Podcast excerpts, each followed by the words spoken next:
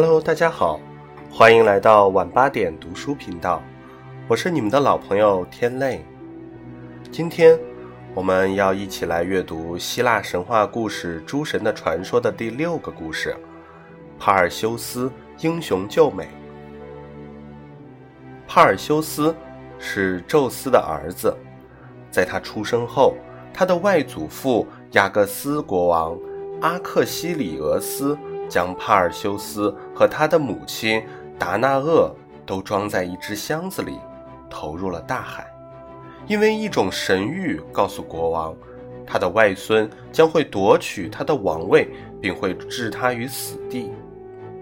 宙斯保佑着在大海中漂流的母子，引导这只箱子穿过风浪，最后飘到了塞里福斯岛，靠近了海岸。在这个岛上，住着迪克提斯和波吕德克特斯两位兄弟，他们统治着塞里福斯岛。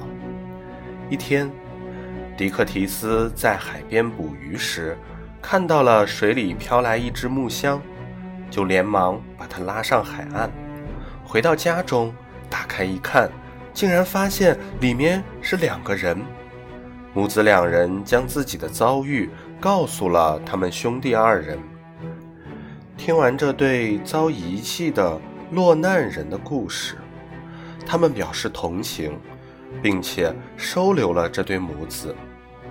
后来，波吕德克特斯娶达那厄为妻，并悉心地抚育宙斯的儿子帕尔修斯。帕尔修斯长大成人后，继父波吕德克特斯劝他。外出去冒险，并希望他能够做一个顶天立地的男子汉，建立功业。继父的激励令勇敢的小伙子雄心勃勃。他们决定让他去砍下女妖莫杜莎那颗丑恶的脑袋，并将他带到国王塞里福斯那里。在整理好行李之后，帕尔修斯就上路了。在诸神的引导下。他来到了远方，那是可怕的众怪之父福尔库斯居住的地方。帕尔修斯在那里遇到了福尔库斯的三个女儿格莱埃。他们自从出生时就是满头白发，三个人只有一只眼睛，一颗牙齿，彼此轮流使用。帕尔修斯夺走了他们的牙齿和眼睛。这对于他们来说是必不可少的东西，所以他们要求帕尔修斯归还。帕尔修斯趁机向他们提出一个条件，要他们给自己指明到仙女那儿去的道路。这些仙女都会魔法，有几样宝物：一双飞鞋，一只神带和一顶狗皮盔。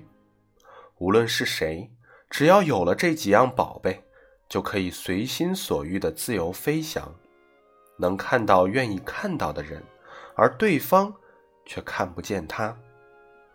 福尔库斯的女儿们同意了帕尔修斯的要求，因此从他那里讨回了自己的眼睛和牙齿。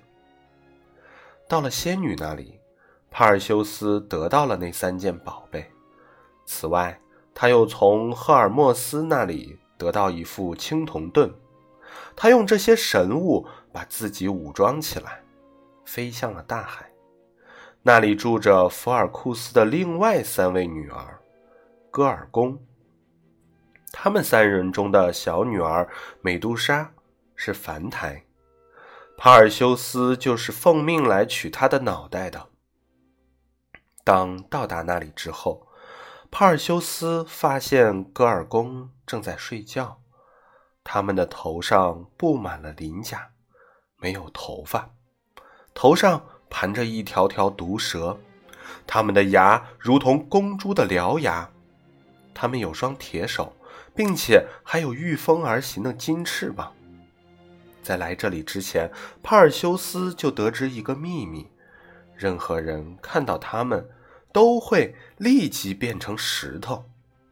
所以他背过脸去，不看熟睡中的女人，然后用光亮的盾牌做镜子来辨别他们三个人的头像。最后，他认出了美杜莎。在雅典娜的指点下，帕尔修斯顺利地割下了女妖的头。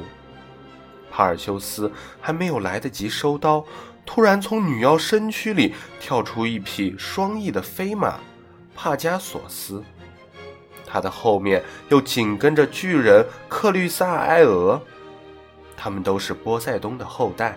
帕尔修斯小心地把美杜莎的头颅塞在背上的神袋里。便迅速离开了那里。这时候，美杜莎的姐姐们从睡梦中醒来，看见被杀死的妹妹的尸体，便立刻展开翅膀飞到空中，追赶凶手。因为帕尔修斯戴着仙女的狗皮盔，所以躲过了跟踪和追捕。但当他飞到空中时，还是遇到了狂风袭击。大风吹得他像浮云一样左右摇晃。当他经过利比亚沙漠时，神带中的美杜莎的脑袋上滴下的点点鲜血，一直落到地上，变成了各种颜色的毒蛇。从此以后，世界上许多地方就有了危险的蛇类。帕尔修斯继续西行，最后到达阿特拉斯国王的国土上。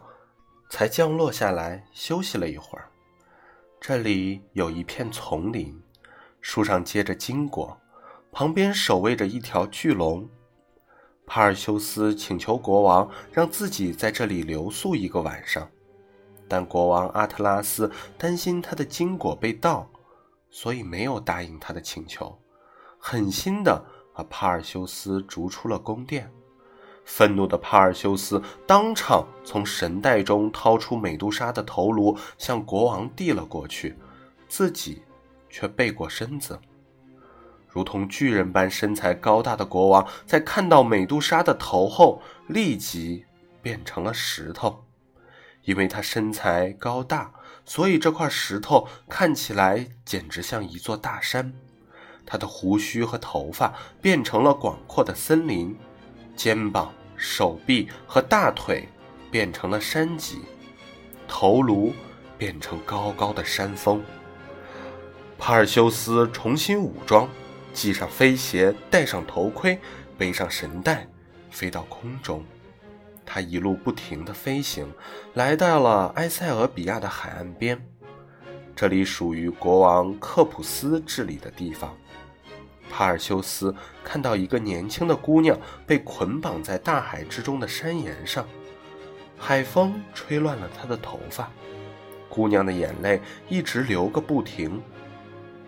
年轻貌美的姑娘令帕尔修斯动心了，于是他便跟她打起了招呼：“你为什么被捆绑在这里？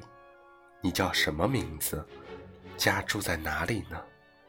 起初，面对陌生人的搭讪，姑娘因为害怕，反背着双手，沉默不语。如果她能动弹，真想用双手捂住脸。为了不给陌生人造成错觉，以为他真的做了什么见不得人的事儿，姑娘噙着眼泪回答说：“我叫安德洛莫达，是埃塞俄比亚国王克普斯的女儿。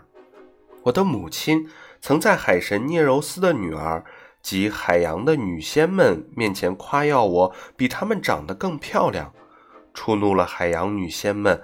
于是她们姐妹五十人一起请海神发大水，淹没了整个国家。此外，海神还派了一个妖怪，吞没了路上的一切。神谕宣誓，如果想避免这场灾祸，必须把我丢给妖怪喂食。国民顿时闹得沸沸扬扬，纷纷要求我的父亲献出女儿，以此来拯救全国。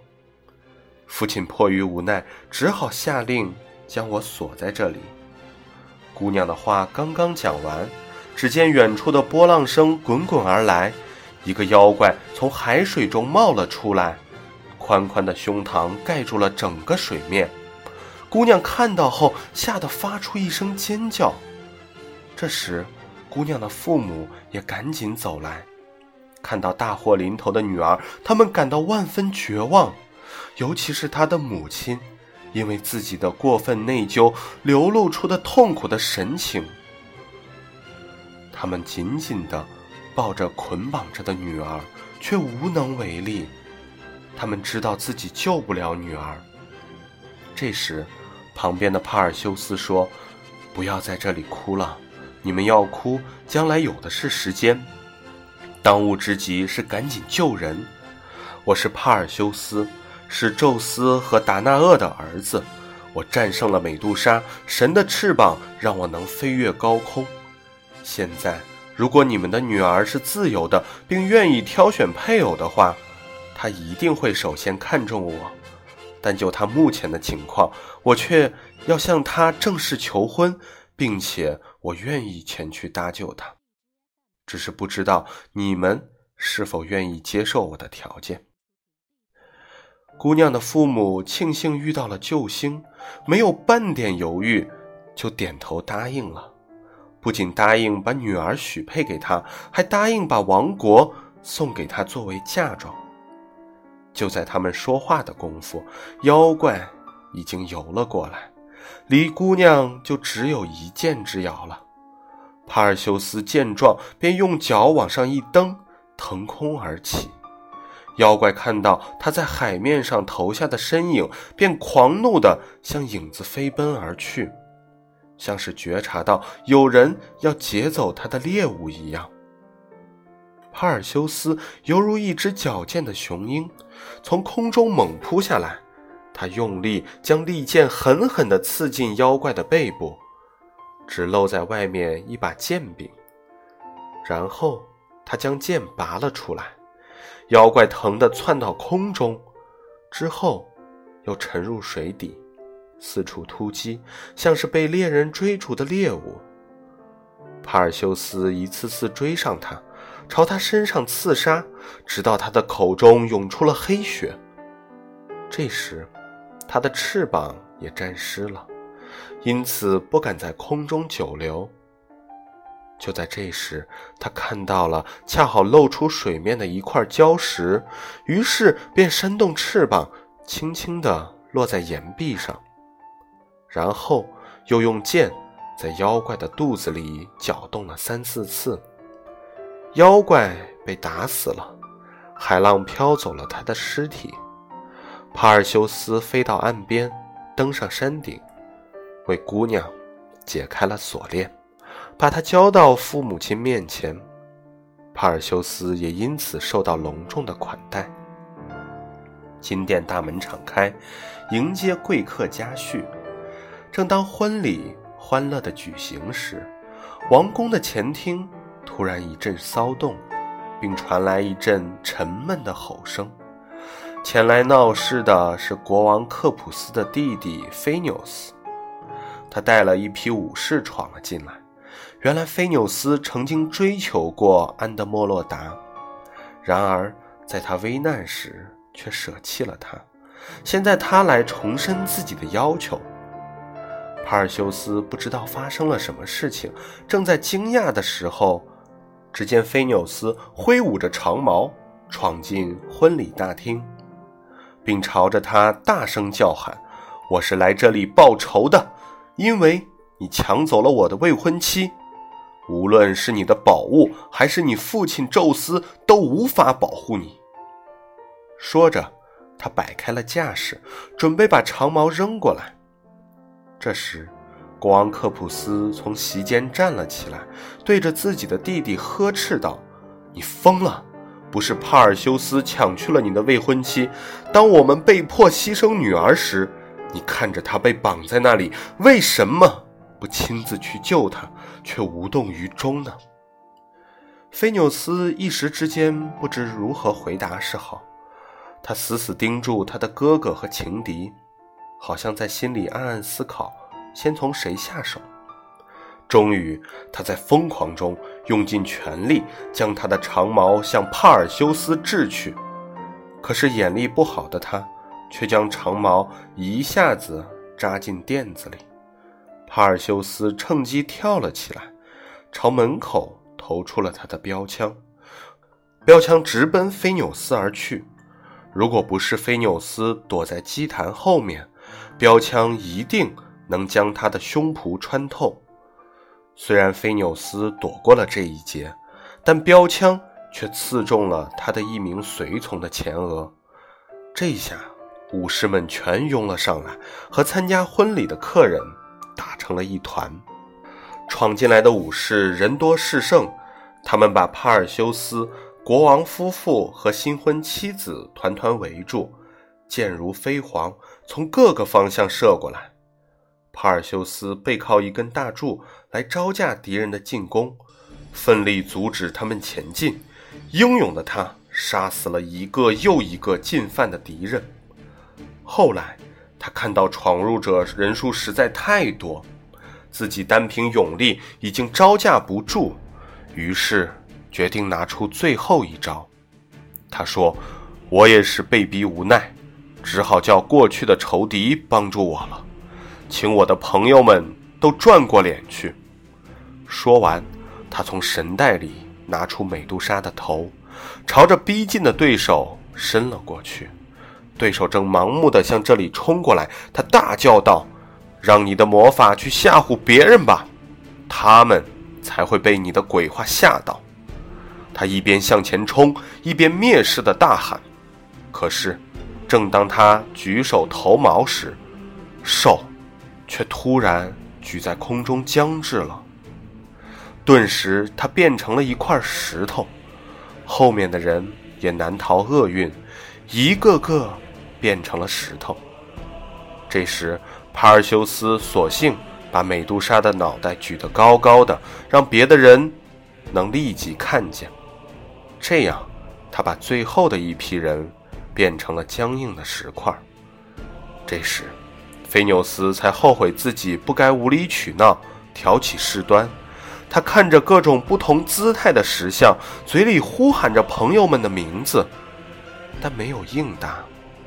他简直不敢相信眼前的一切，用手触摸朋友的身体，然而他们都已变成了花岗岩。他非常惊讶、恐慌，一改往日的骄横，绝望地向帕尔修斯哀求道：“请饶我一命吧，王国和心腹我都不要了，都给你。”说完，他转过身子。可是帕尔修斯并不想宽恕他，因为他杀害了不少自己的新朋友。你这个贼徒，我将在岳父的宫殿里为你永远树立一座纪念碑。帕尔修斯怒骂道：“菲纽斯左躲右闪，不想看到那要命的头颅。然而他终于没能躲过。神色恐怖的菲纽斯跟其他人一样，变成了石头，站在那里，双手下垂，完全是一副卑贱的奴仆模样。帕尔修斯扫除了这一切障碍后，终于。”带着年轻的妻子安德洛莫达回乡了，等待他们的是长久的幸福。他还找到了母亲达纳厄，但他的存在仍不能避免给外祖父阿克里西厄斯带来灾难。害怕神谕的外祖父悄悄地逃亡到了外地，比拉斯奇国王那儿。那时那里正在举行比武。帕尔修斯看到比武十分高兴，就报名参加了比赛。他抓过一个铁饼扔了出去，正好打中了外祖父，要了他的性命。可是帕尔修斯并不知道外祖父就在这里，并且正好被自己打中。没过多久，帕尔修斯就知道了自己所杀害的人正是外祖父阿克西里厄斯。他深深哀痛之后，把外祖父安葬在了城外，并且交还了他所继承的王国。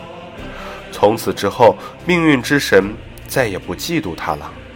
帕尔修斯的妻子安德罗莫达为他生育了一群可爱的儿子，他们一直维护着父亲的荣誉。